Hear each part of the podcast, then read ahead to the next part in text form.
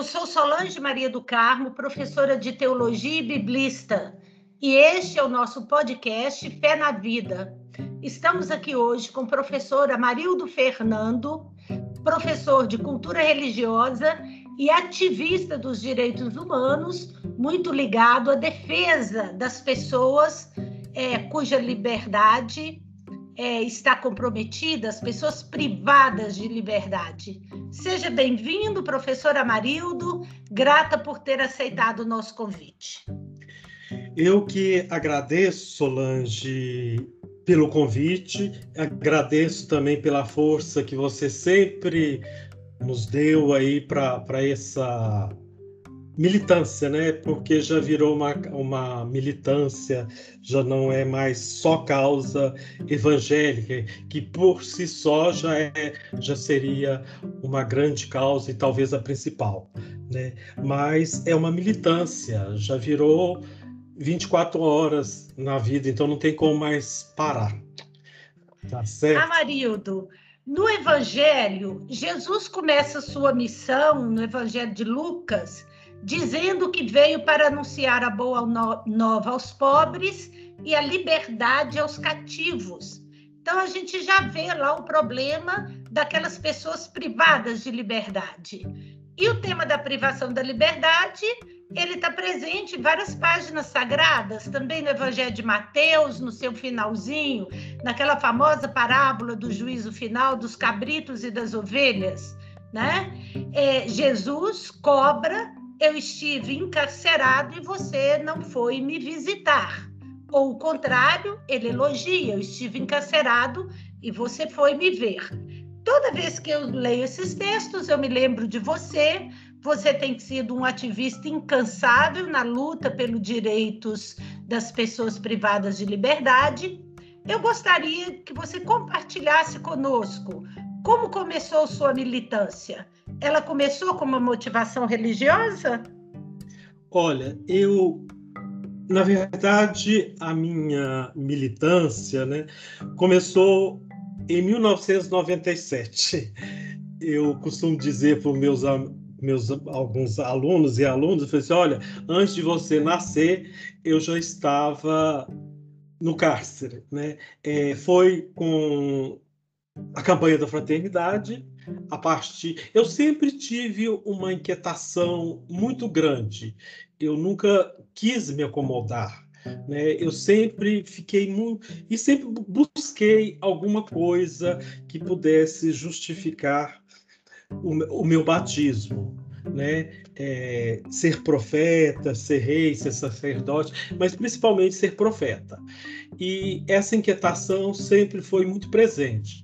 Tentei é, um pouco. Nunca fui de igreja, de pastoral de juventude, de, de, nada disso. Eu sempre fui de chão de, de fábrica, vamos dizer assim, né? Eu sempre. E a pastoral, comecei pela, pela pastoral de rua, vamos dizer assim, e, mas me encontrei mesmo na pastoral carcerária a partir de 1997. Né? Tenho né, a, campanha da fraternidade de 1990, Cristo liberte todas as prisões. E a partir daí começamos visitas no, no cárcere e conhecer mais detalhadamente as causas. Lógico, é, se você perguntasse o que mudou, praticamente não mudou nada, só piorou com a lei das drogas, né? Mas quando falamos em relação à questão, é, precisamos pensar o seguinte: quando o Estado toma para si as pessoas, fala assim, olha, você cometeu algum crime. Primeiro nós precisamos é, perguntar o que é crime, mas sem entrar nesse mérito.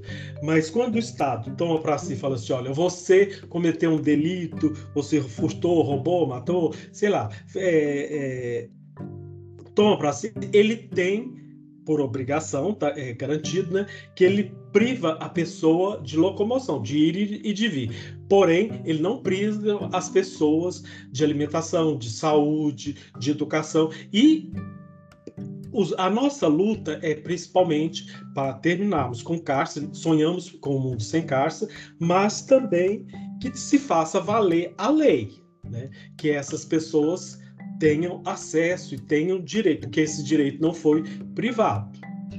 Ô, Amarildo, desde que eu conheço você, eu acompanho essa luta sua, não só de fazer com que o Estado cumpra o seu papel e respeite os direitos das pessoas encarceradas, mas você tem uma utopia, um sonho, um mundo sem cárceres. Você acha que é possível um mundo sem cárceres? Ou isso é só um sonho inatingível que nós devemos alimentar para motivar a esperança? Solange, eu acredito que utopia é acreditar que o mundo resolva com o cárcere. Né? Isso é utopia. A gente sabe que isso não existe. Isso não, não tem como. Não, não dá certo. Então, eu acredito, talvez eu não viva isso. É, quando a gente passa dos 50 anos, né, é, a gente começa a ter certeza que tem mais passado que futuro. Então, eu já tenho essa certeza, né, praticamente. Mas eu luto para que. É... E o cárcere ele acontece todas as vezes para aquele que a gente impediu de ir ser preso, para aquele que a gente conseguiu tirar da, da, da prisão. Então, ele é um, é gradativo, a gente vai tentando. Hoje a nossa luta, a minha luta, é para que a pessoa não seja presa. Ok, entendi. Então é uma utopia, mas você acha que é mais utopia um mundo com cárcere funcionar razoavelmente, com mínimo de fraternidade, do que um mundo sem cárcere. Você acha que é possível um mundo sem cárcere e isso se efetiva em cada pessoa que é libertada, em cada pessoa que é impedida de ser encarcerada, em cada pessoa que tem seus direitos respeitados.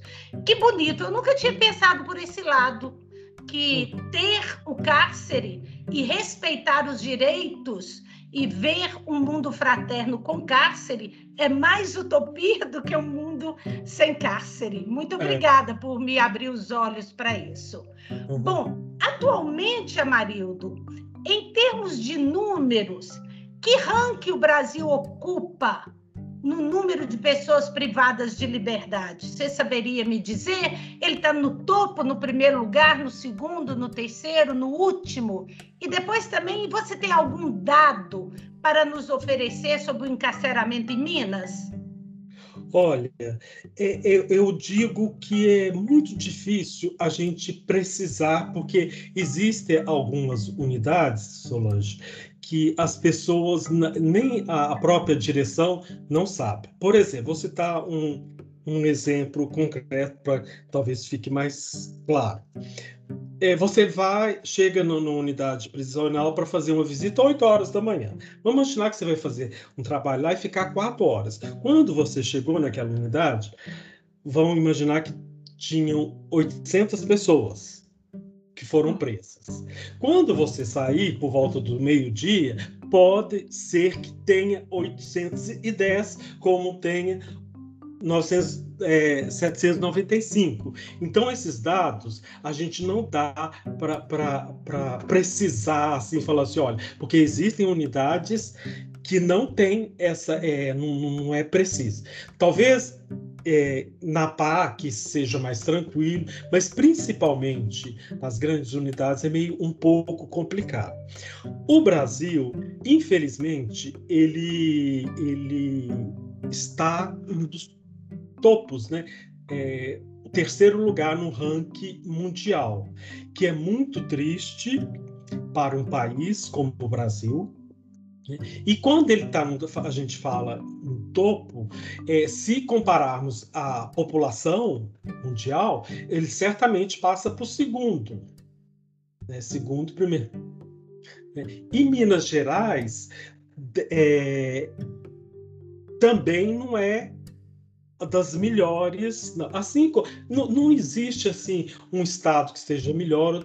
É, esse ranking o Brasil está em torno de 750 mil, mil né? então é muita gente. E se você for preparar, olhar pela faixa etária, você vai descobrir o seguinte: você olha lá no censo do IBGE, a população jovem brasileira de 18 a 29 anos. Você vai perceber que tem mais jovem presos né, estatisticamente mais jovens presos é, do que jovens né, no IBGA estudando, trabalhando, essas coisas. Poxa, Marildo, que notícia triste que você nos dá. O Brasil está no terceiro lugar no ranking, isso em números absolutos, né? E se é. for em porcentagem por população, ele está em segundo lugar. É um número gigantesco de pessoas privadas de liberdade. Essas pessoas, elas têm seus direitos respeitados ou normalmente seus direitos são violados? Não, seu, seus direitos são violados. Alguns começam, algumas pessoas são é, desde o momento que ela é, ela é presa. Por exemplo, quando coloca naquele camburão lá da, da coisa, muitos é, jogam spray de pimenta lá dentro, para que lá dentro do carro. Então já começa uma espécie de uhum. tortura desde a hora do ato da prisão. Isso, isso. Muitos casos, muito. Os direitos são violados constantemente. Que coisa triste. Então, eles não são tratados como gente, com a dignidade que devem.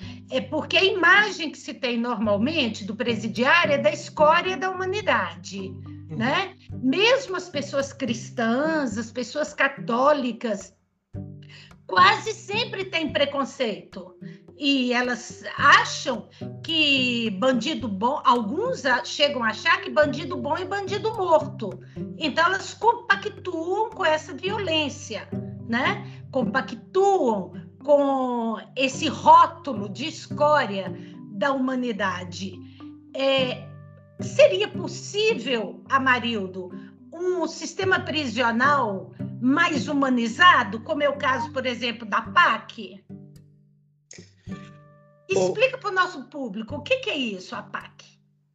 A PAC é associação, né, uma associação que ela, ela tem como princípio, é, ela não é, ela é como que eu posso explicar melhor de uma forma de dar? Ela não é da responsabilidade, vamos dizer assim, do Estado. Ela tem parceria, ela faz parceria com a sociedade pública. Mas eu costumo dizer o seguinte: olha, qualquer prisão, não existe prisão boa. Não existe. Exi, é, qualquer. Eu tenho uma amiga que.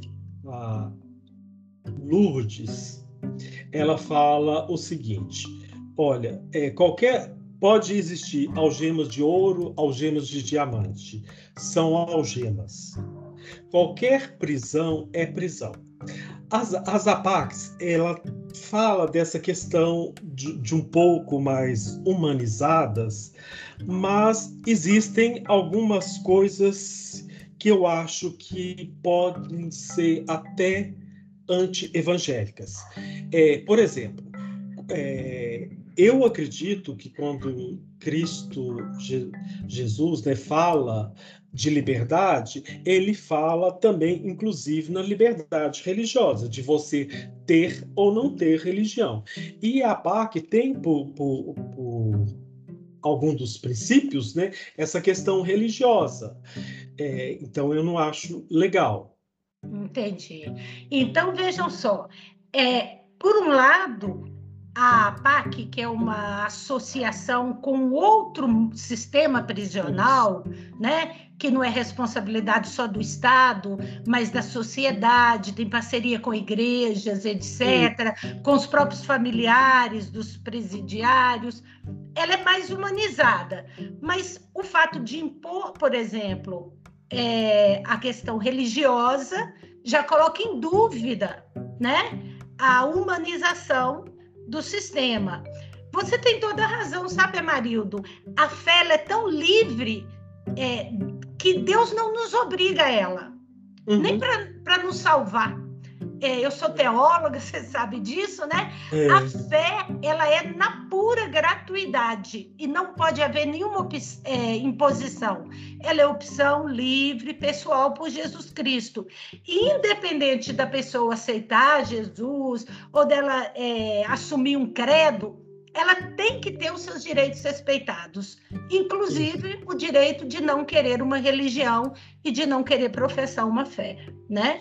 Você tem razão, a gente precisa pensar isso e criticar isso também, né?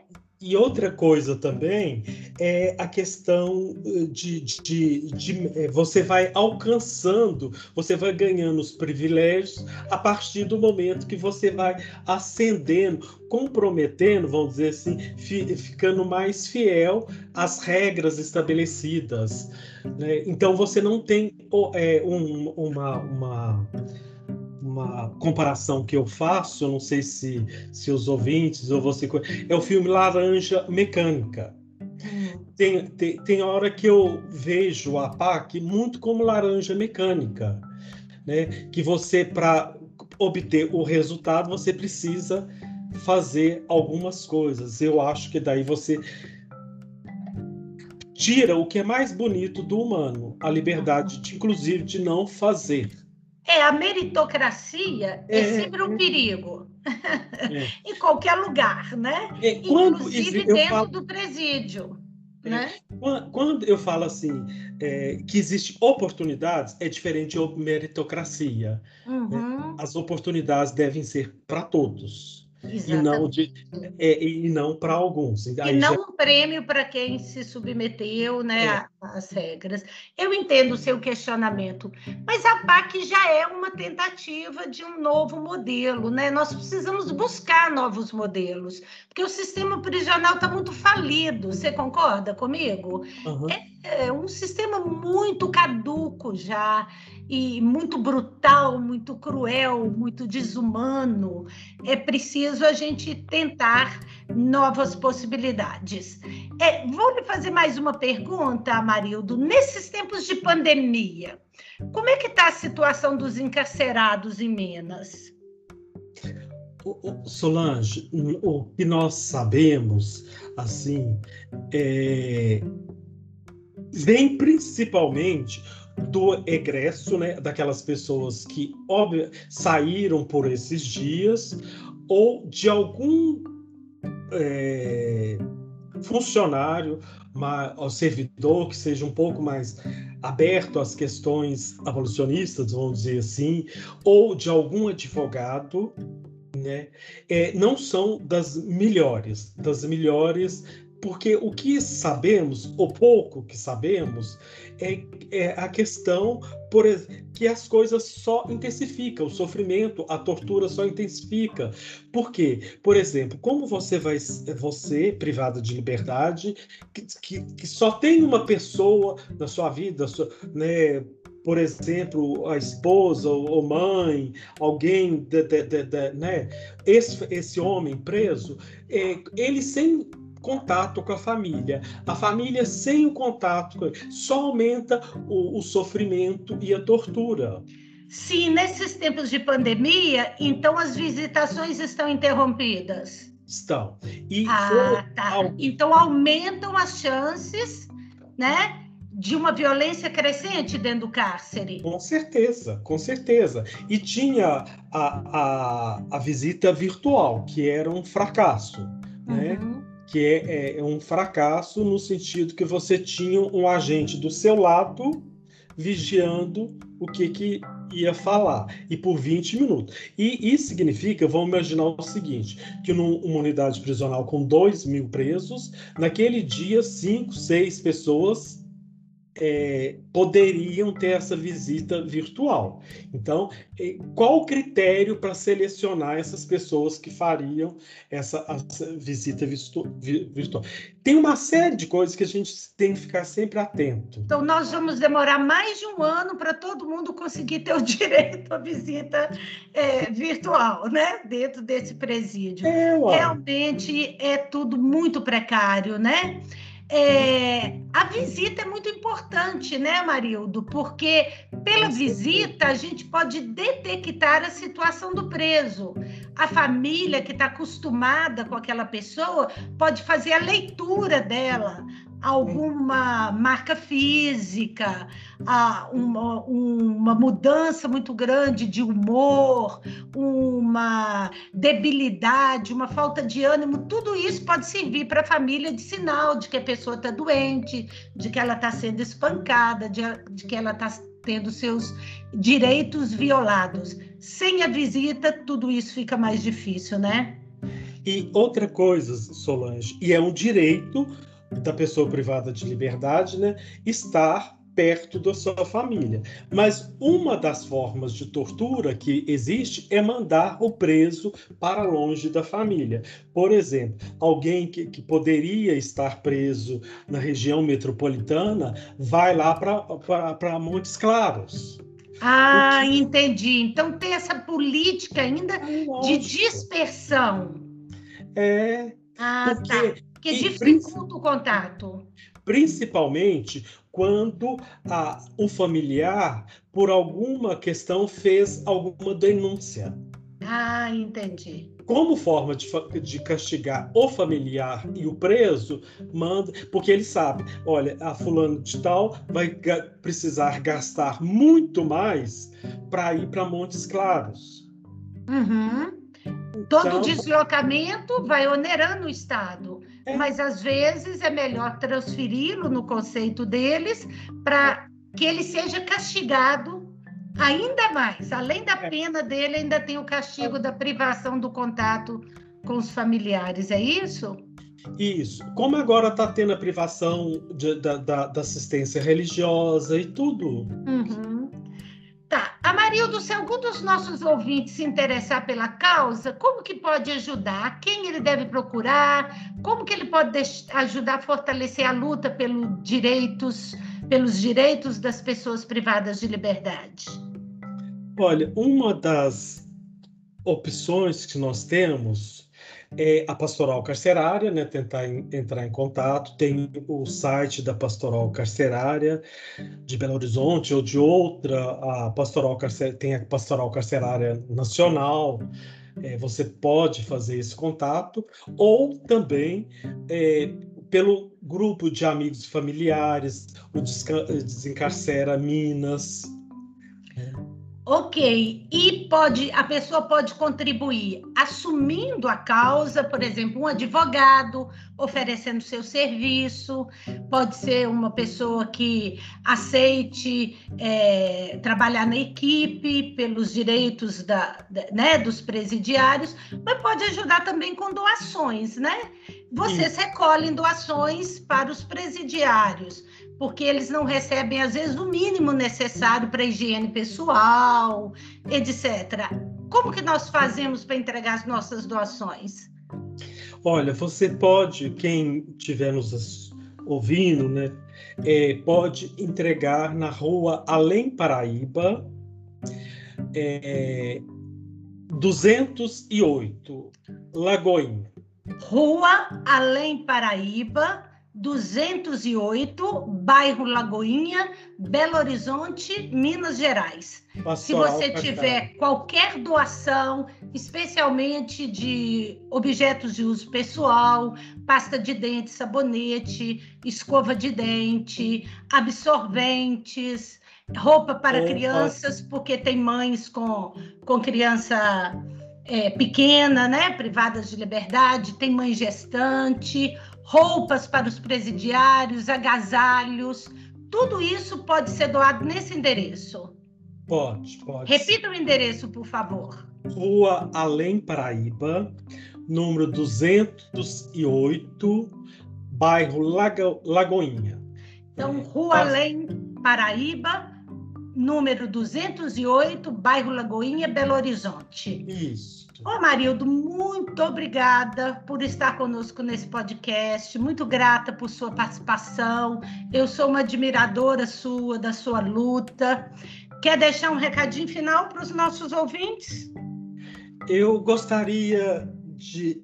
Eu, eu falo demais, né? Acho que é mania de professor, mas teve, tem uma coisa que sempre desde criança eu sempre gostei muito de presépio, sempre achei aquele sempre muito lindo. E mas nunca entendi aquilo. Até que uma vez, é, ouvindo mais atenta, enquanto criança, que o anjo aparece aos pastores e fala assim: não tenham medo. Eu nunca entendi como que aquela coisa tão bonita, o presépio, podia alguém ter medo.